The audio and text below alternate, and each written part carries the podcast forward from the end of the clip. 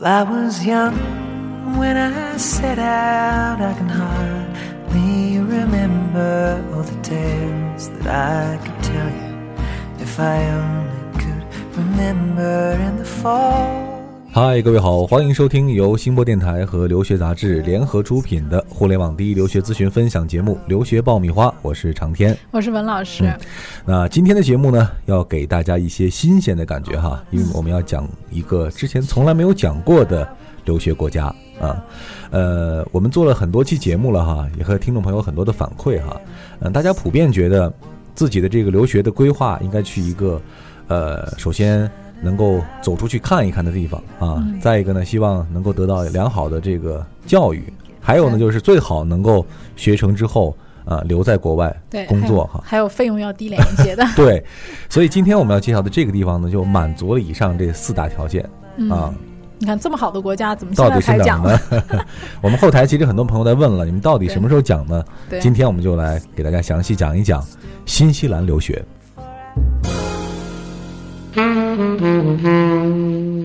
新西兰这个国家，我本身自己是非常喜欢这个国家的。我零八年去的时候，我就啊。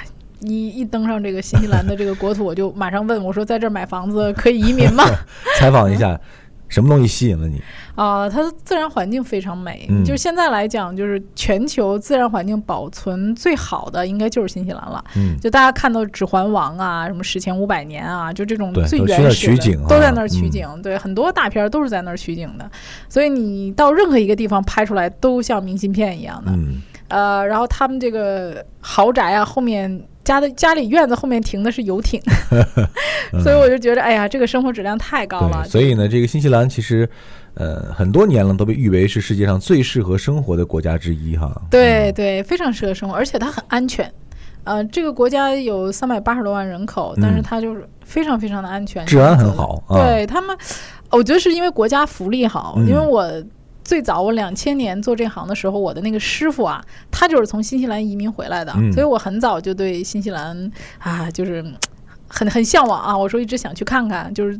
要八年以后我才在新西兰见到我那个师傅啊，他 完全没有变化，就是非常的呃精神状态很好，然后整个脸部都没有变化。他们生活非常悠闲，生活压力可能没有那么大。他们每周拿周薪，也不需要存钱啊，然后政府有各种福利，孩子有政府给养，然后那个嗯，是看病的话也是免费的，所以福利非常好。他们不需要存钱啊，然后生活也很悠闲，那个假期又很多。哎呀，所以我当时去的时候，我觉得。哎，这个环境太好了。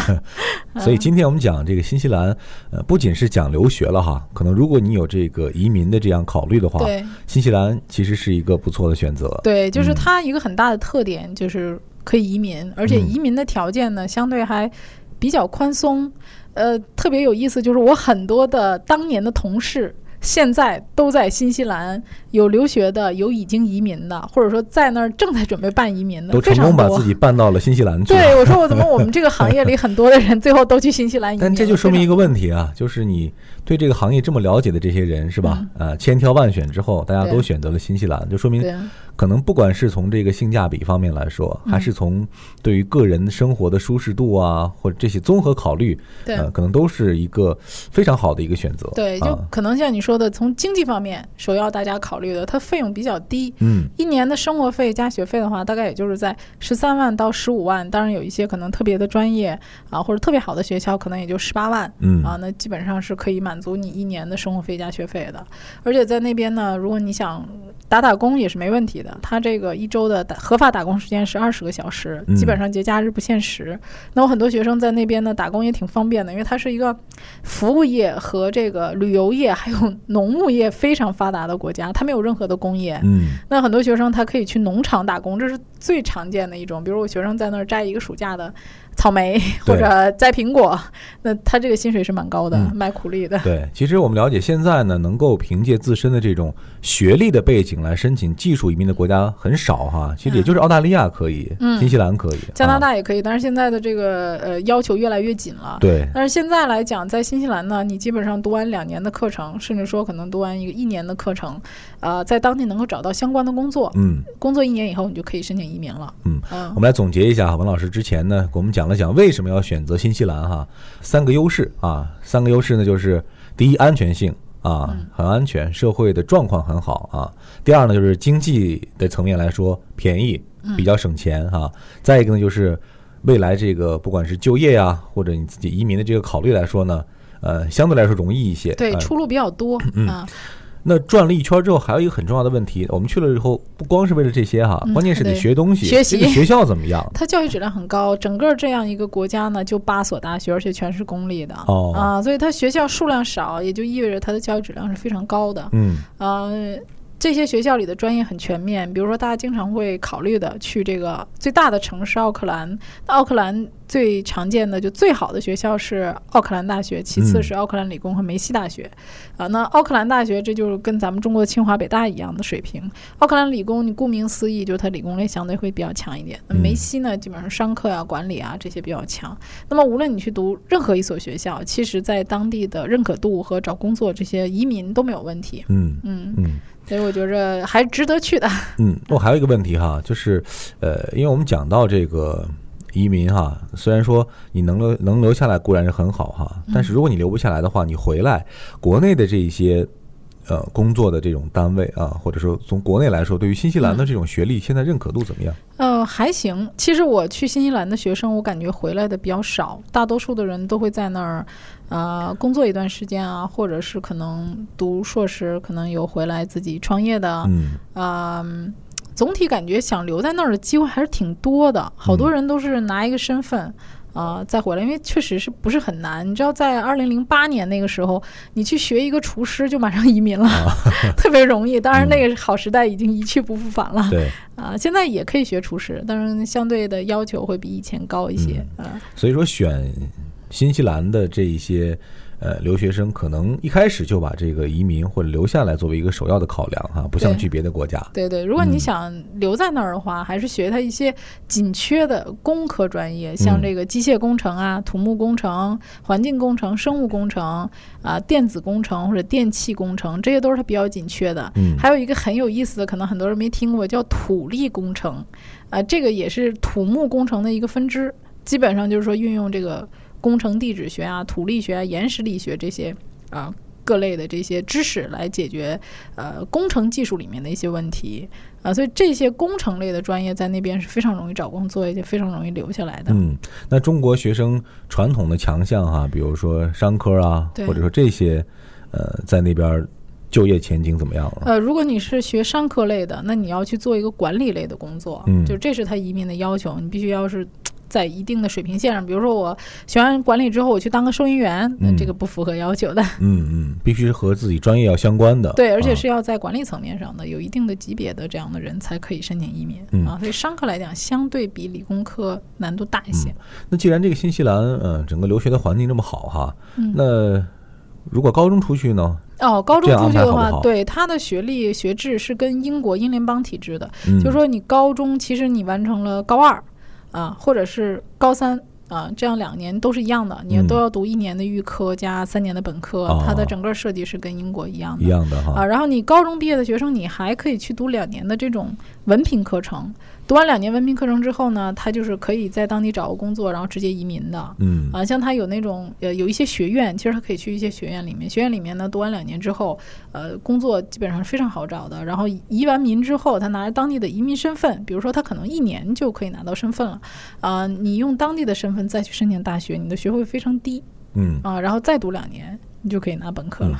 那我们换一个角度哈，从这个申请的难度上，我们来。给大家分析一下，呃，新西兰学校对于这个学生的成绩，特别是英语成绩这一方面，是不是相对来说要要求要比这个去美国、去英国稍微低一些？对，它其实是跟澳洲基本上一样的，就是说它甚至比澳洲还要宽松一些。澳洲你至少还要考雅思。对。那么像呃新西兰的很多呃学院类的，呃，它基本上就是说你没有雅思成绩。也可以申请语言加专业双录取，入学以后再参加测试。嗯啊，当然这个大学呢，啊最好是有一个语言成绩啊，但是他的语言成绩也没有特别高的要求或者很明确的要求，你考多少分都没关系。然后他到时候会给你配语言，反正就是语言时间的长短问题。嗯啊，当然像奥克兰这样的大学，它的要求会高一些。如果大家申请这个大学的预科呢，最好能够考到四点五或者五分左右，这样比较好。嗯，前几年我觉得最多的时候是零五。零六那个时候，就是更早的时候，那个时候就是美国啊、英国啊都不是太开放的时候，我觉得去新西兰的人是最多的。那个时候，这几年相对的少了。我觉得很大一部分原因就是，呃，各国的签证政策都很好。对啊，你像美国呀、英国呀，不像以前抓那么紧了啊。加拿大都开放了，大家觉得可选的空间太大了。另外一个，现在经济条件好了，大家不差钱儿啊。呃，当然，新西兰我觉得有有它很独特的这个魅力啊，它也有它非常强势的专业。嗯，作为一个工薪家庭来讲，我觉得新西兰是一个非常值得考虑的。而且就是新西兰前几年它不是很会，就是宣传自己，就就这两年它才开始做自己的这个旅游宣传。嗯，它不会像英国呀或者澳洲这样把这个教育做得很产业化，然后。学校这边在中国的这种活动也非常多，他他不是太会做这种宣传啊，然后呃，整体那个国家的人数又比较少，所以其实是大家对他了解的太少了，缺乏了解啊，嗯，所以这如果说刚才讲到了很重要的就是，呃，工薪阶层的这些家庭里，如果说呃，你对于这个出国呀、留学甚至移民有一定考虑的话，那这个综合起来来讲呢，新西兰的确。呃，算是一个比较好的目标的一个去处。对对，你看它的那个农牧业非常发达，就是农牧业发达，你就可以学它一些像生物工程啊，或者食品工程。因为你比如说新西兰最出名的牛奶嘛，现在很多人都买新西兰的牛奶，无污染。海外代购哈。对对对 对，其实它的生物工程很棒的，包括这种比如说发酵啊，还有一些细胞工程啊，呃，还有一些就像我们讲的一些新能源啊，其实它都是在开发中的。因为这个国家它没有工业。那么它也有需要一些能源，所以它也是在做一些新能源的一些开发啊，包括它的呃，可能很多人不了解，就是它的电影业非常发达，嗯。啊，传媒，因为好多大片儿你知道是在那儿取景的，在那儿拍摄，所以拍摄完就需要很多人直接在那儿制作哈，对，所以它的传媒啊、影视制作其实还有动画都是非常强的。比如像这个怀卡托，它被称为南半球的动漫基地，嗯，他的动漫专业就很好，这个也是很少有人了解到的，以为学动漫都是去日本的，嗯嗯。嗯。所以呢，呃，今天这一集呢，我们主要给大家讲一讲有关于新西兰留学的一些概况哈，主要是它的这个呃整个留学的这个环境，还有一些学校的概况。呃，之后呢，我们还会有很多细节的地方，呃，在其他的这个节目内容里面呢，详细给大家来讲一讲。呃，目的呢，就是能够帮助大家多一个留学的去处哈，多一个更加了解的这个留学的方向啊。我给大家介绍一个。怎么去看自己这个现在的职业是不是那个新西兰的一个紧缺职业的方法？嗯，有一个比较简单的方法。当然，你可以去查这个它官方的网站，有紧缺职业的名单啊，也有一些这个的对公的这种啊网站呢，它是可以去查询啊相关的这些职业的一些动态。但是还有一个更简单的方法，就是大家可以上那个三 w 点 seek，就是 s e e k 点 c o 点呃 n z。这个是，呃，新西兰最大的找工作的网站。大家在那上面呢，可以把你的职业输进去，然后搜索一下，看看跟你这个专业相关的，呃，这个应聘的这个信息有多少。比如说，他是。二条以下，那你这个职业应该是就可以不用去了。对，他就肯定不是紧缺的。如果是二十条左右的话，那你这个信息还是不错的。嗯啊，还是可以中等。如果有五十条以上的话，就证明你这个职业是很紧缺的。嗯，那如果你看到你这五十条的这些信息里面，呃，大概登了有呃二十到三十天，仍然在还在招收的，那么就证明你这个职业相当紧缺，就一直还在。比如说，他都登了。二三十天了啊，就一个月了，还没有招到人，那你就想想这个职业得多紧缺，所以可以试一下。招人难度很大哈，嗯，没准就是为你预留的啊。对，嗯，还有一个问题咱没有谈到，就是去这个新西兰的签证办起来容易吗？新西兰的签证呢，它的存款主要是这个考虑到存款问题。嗯啊，通常来讲，新西兰的签证它的很有意思，就是新西兰的签证官其实在调查的全是中国人。啊啊！所以他对中国的情况非常。新西兰是面签还是看材料？啊，看材料就可以，他不需要面签的。嗯，他的签证官给你去打电话都是中国人，全都给直接跟你说中文啊！而且他有几个签证官还都是挺 nice 的，就是我们接触到的签证官，我觉得还多数还都是蛮好的。嗯啊，他会非常清楚的告诉你你的材料里缺什么，我需要你补什么，在什么时间补给我，以什么样的方式来补充给我。嗯，那么基本上他们一个很重点的就是你的。资金的来源，他会非常看重资金来源，他会希望你的存款有半年以上的历史。当然，如果没有半年历史，你要解释清楚这个钱是你的合法来源。嗯，通常如果是高中生出去的话呢，可以做这个一个学习计划，比如说我是做语言再加上两年的文凭课程。那如果是做这样的学习计划的话呢，通常的话准备个四十五万人民币左右就够了。嗯，啊，就是语言再加上啊两年的文凭课程。当然，你去了以后呢。你可以这个读完语言再读预科啊，再去读本科，这个计划都是可以的。其实有的时候我们签证的计划，为了照顾大家的经济实力，可能签证的计划和你实际的计划并不是一样的。嗯，啊，这个为了拿签证嘛，啊，稍微呃考虑一下，变通一下。对，所以这个整体来讲，我觉得新西兰的签证很人性化，它不会像这个加拿大或者美国这样啊，无理由的就砰把你给拒签了，你也不知道怎么回事儿。嗯，呃，新西兰他会给你机会啊，让你来申诉，而且他通常觉得你材料有问题，他会用中文给你打电话，然后跟你说你这个材料哪里哪里有问题啊，而且说的很清楚。嗯，啊，然后你怎么去补？而且他，我之前有一个学生啊，就是。提供这个无犯罪，新西兰的这个材料里面有个非常特殊的情况，就是他要求无犯罪证明必须提供你在派出所开具的这个无犯罪这封信啊啊，就别的使馆都是你只提供公证书就可以了，但是他要你原始的这封信。那我那个学生当时在做这个公证的时候，这封信就交给公证处了。通常公证处是把这封信收收起来了哈，对，就不会给你原件的。那派出所也只能给你开一份原件，他不会给你开两份儿。嗯。啊，那他就提供不出来这个东西。但是这个学生呢，当时在拿这个东西的时候，我们告诉过他，他说我提供不了怎么办呢？这个学生啊，我告诉他，我提前他用手机拍了一张照片，所以后来我们就说提供手机照片可不可以？哎，这个签证官太 nice 了，竟然同意了。对，我们就把这个手机照片打印出来补给他了。嗯啊，所以这个也是我觉得他们很人性化的啊，只要你提供，不论以各种形式。呃，而且我觉得有一些呃事情，你还可以在电话里跟他解释一下。嗯，这个你真的拿不到新西兰签证，我真的觉得是你呃，肯定是你的问题。对，肯定是你的问题，人家不会无理由拒签你的。对，呃，我突然想起来哈，之前有听众朋友在我们的微信后台来问哈，说新西兰的这个酒店管理专业是不是也蛮好的？啊，酒店管理也不错的，因为它本身旅游业非常发达。嗯，呃，它的酒店啊，各方面的服务都不错的啊。当然，酒店管理最好的，大家公认的还是瑞士和新加坡 这两个地方。今天呢，有关于新西兰留学呢，我们讲了很多哈，但也仅仅算是一个开场。呃，因为呢，这也是我们的节目第一次跟大家聊到有关于新西兰留学哈。呃，至于说新西兰这八大学校啊，各自有什么具体的？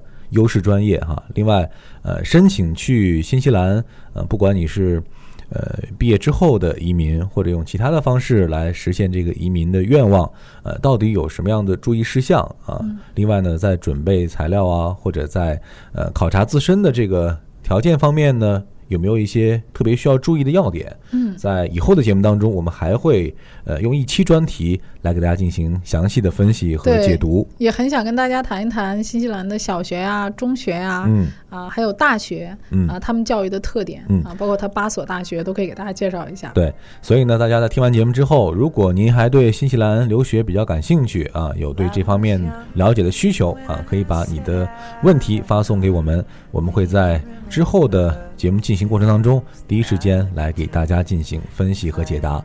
好了，我们今天的节目就到这儿了。这里是由新播电台和留学杂志联合出品的互联网第一留学咨询分享节目《留学爆米花》。呃，再次感谢大家的陪伴和收听，我们下周二的时间再见了。下次再见。